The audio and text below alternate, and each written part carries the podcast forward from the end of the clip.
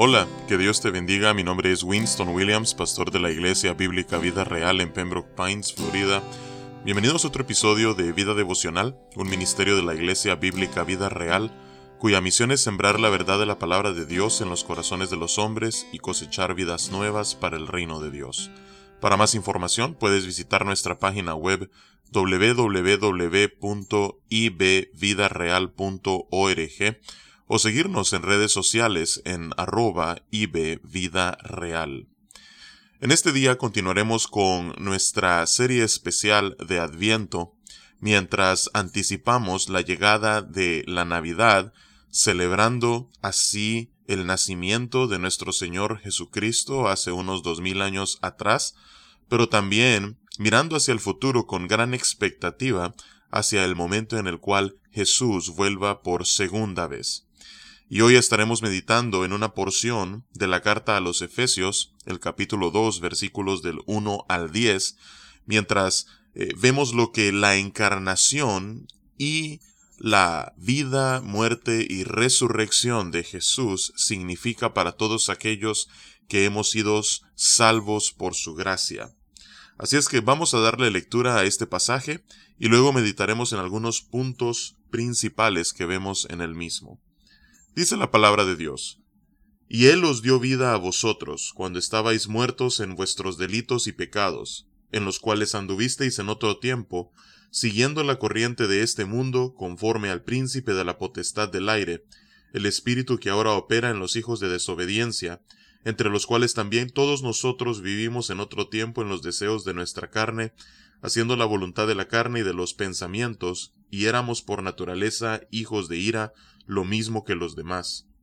Pero Dios, que es rico en misericordia, por su gran amor con que nos amó, aun estando muertos nosotros en pecados, nos dio vida juntamente con Cristo, por gracia sois salvos, y juntamente con Él nos resucitó, y asimismo nos hizo sentar en los lugares celestiales con Cristo Jesús, para mostrar en los siglos venideros las abundantes riquezas de su gracia en su bondad para con nosotros en Cristo Jesús porque por gracia sois salvos por medio de la fe, y esto no de vosotros, pues es don de Dios, no por obras para que nadie se gloríe, porque somos hechura suya, creados en Cristo Jesús para buenas obras, las cuales Dios preparó de antemano para que anduviésemos en ellas. Que Dios bendiga su palabra en este día. Vemos entonces en los versículos del 1 al 3 cuál es la condición de todos aquellos que viven sin Cristo y están todavía, tal como describe eh, el versículo 1, muertos en delitos y pecados.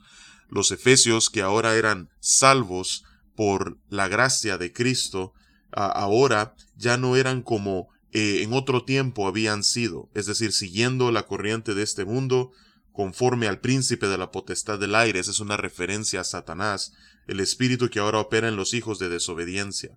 O sea que no solamente estaban muertos en sus delitos y pecados, sino que, tal como describe el versículo 2, eran hijos de desobediencia. Y nuevamente dice, en otro tiempo ustedes también anduvieron eh, en los deseos de su carne, haciendo la voluntad de la carne y de los pensamientos, y éramos por naturaleza hijos de ira. Entonces, una vez más, muertos en delitos y pecados, hijos de desobediencia, siguiendo ah, la voluntad de Satanás, en la naturaleza caída en la que se encontraban, en los cuales seguían los deseos de su carne, y por si eso fuera poco, eran hijos de ira, es decir, la ira de Dios estaba sobre cada uno de ellos. Así es que en otro tiempo esa era la realidad de los efesios, y esa es la realidad hoy en día de todos aquellos que todavía no han rendido su vida ante aquel que nació en Belén, pero dice a partir del versículo 4, pero Dios, que es rico en misericordia, por su gran amor con que nos amó, aun estando nosotros muertos en pecados, nos dio vida juntamente con Cristo, y ahí introduce la gracia de Dios, por gracia sois salvos, y juntamente con Él nos resucitó, y asimismo nos hizo sentar en los lugares celestiales con Cristo Jesús. ¿Para qué? Para mostrar, dice el versículo 7, en los siglos venideros las abundantes riquezas de su gracia, en su bondad para con nosotros en quien en Cristo Jesús. Así es que lo que ahora ha hecho posible que aquellos que estábamos muertos en delitos y pecados, al igual que los efesios, que estábamos siguiendo a la corriente de este mundo, ah, conforme al príncipe de la potestad del aire, aquellos que éramos hijos de desobediencia, aquellos que éramos por naturaleza hijos de ira, aquellos que estábamos esclavizados a la carne y solamente haciendo la voluntad de la carne, lo que ha hecho posible que hoy nosotros podamos ser salvos en Cristo Jesús, que nos haya resucitado y que podamos estar sentados a su lado en los lugares celestiales, lo que ha hecho eso posible es la gracia y la misericordia y el amor de Dios que nos fue mostrado el día en el que el Padre envió al Hijo al mundo para que pudiese rescatarnos a cada uno de nosotros. Y luego el versículo 8 dice, porque por gracia sois salvos por medio de la fe, y esto no de vosotros, pues es don de Dios. La salvación se recibe por gracia y se recibe mediante la fe en la persona y en la obra de Cristo Jesús.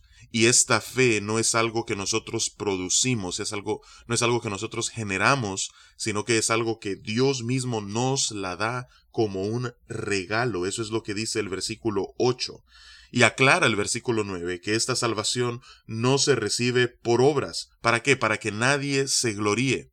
Si nosotros pudiésemos acumular los méritos necesarios para poder ganarnos la salvación, por la condición pecaminosa de nuestro corazón, esto podría movernos al orgullo, a la vanagloria, porque ultimadamente nosotros seríamos los autores de nuestra salvación. Pero dice la Escritura en este pasaje que la salvación ha sido un regalo de la gracia de Dios y no por obras que nosotros hayamos hecho. Sin embargo, el versículo 10 nos dice que las obras son el reflejo de esa salvación cuando es real en la vida de un creyente. Dice, porque somos hechura suya, creados en Cristo Jesús para buenas obras, las cuales Dios preparó de antemano para que anduviésemos en ellas. Un momento, Pablo, ¿te estás contradiciendo aquí? ¿Nosotros hacemos buenas obras o no hacemos buenas obras? La respuesta es sí y no. No hacemos buenas obras para poder recibir la salvación porque, tal como acabamos de leer, la salvación se recibe por gracia, mediante la fe. Pero sí hacemos buenas obras en el sentido que una vez que esta salvación se ha efectuado en el corazón de una persona, entonces esa fe produce obras en la vida de ese nuevo creyente. Y así entonces nosotros andamos en cada una de esas obras que Dios había preparado de antemano para cada uno de nosotros y le glorificamos. Y todo esto es posible gracias nuevamente a que un día, en su misericordia, en su amor, por gracia, Dios Padre, en el cumplimiento del tiempo, nos envió a su Hijo para que pudiese ser no solamente el autor, sino el consumador de nuestra salvación. Y es precisamente eso lo que nosotros celebramos y es eso lo que nosotros ah, conmemoramos durante esta época navideña, la encarnación de Cristo Jesús, su vida y lo que eso significa para cada uno de nosotros, el que un hijo nos haya sido nacido, tal como dice Isaías 9:6, que un hijo nos haya sido dado. Lo que eso significa para cada uno de nosotros es que hoy el regalo de la gracia de Dios está disponible para todo aquel que en arrepentimiento y fe se vuelva a Cristo Jesús y rinda su vida a Él como su Señor y suficiente Salvador. Esas son las buenas nuevas que en la Navidad nosotros celebramos. De eso se trata toda esta época festiva. Así es que en este día yo te animo a que tomes un tiempo y que le des gracias al Señor por su misericordia, por su amor y por su gracia que te ha transformado de adentro hacia afuera, de manera que hoy tú eres un hijo suyo y estás sentado, tal como dice este pasaje, en un lugar celestial junto a Cristo Jesús, con el favor, con la gracia y con el amor de Dios siendo ahora tuyo. Esa es mi exhortación para ti en este día. Que Dios te bendiga y con su favor nos encontraremos mañana.